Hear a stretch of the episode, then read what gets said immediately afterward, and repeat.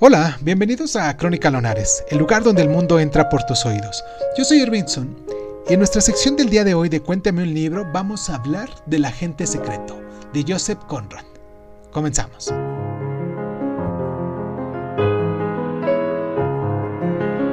El agente secreto trata de policía subversiva, crimen y de investigación.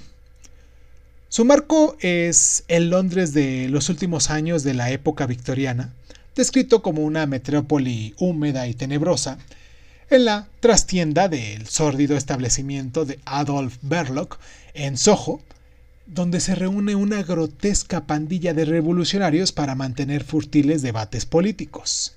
El orondo y corpulento Michaelis, el decrépito y tambaleante Karl Jung y Osipón, con los rasgos craneales, incluidos el cabello crespo y los ojos mongoloides, indicativos, según su propio mentor, eh, César Lombroso, del criminal degenerado. Ahora bien, todos estos enemigos de la sociedad son, como observa el perezoso Berlock, holgazanes e, incluido Berlock, viven a costa de las mujeres. En una embajada que claramente es la legación de Rusia, el señor Vladimir, un elegante diplomático, insta a Berlock a colocar una bomba en el observatorio de Greenwich. Vladimir piensa que una acción así será imputada a los extranjeros que viven en Inglaterra, de manera que el gobierno británico será en adelante menos hospitalario con los refugiados y en particular con los enemigos de la Rusia zarista.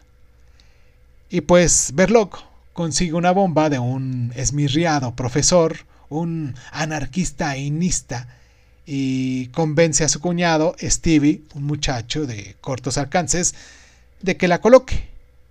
Sin embargo, semejante paso mal meditado desencadena una serie de trágicos eventos que se acumulan a medida que el relato avanza hacia toda su conclusión.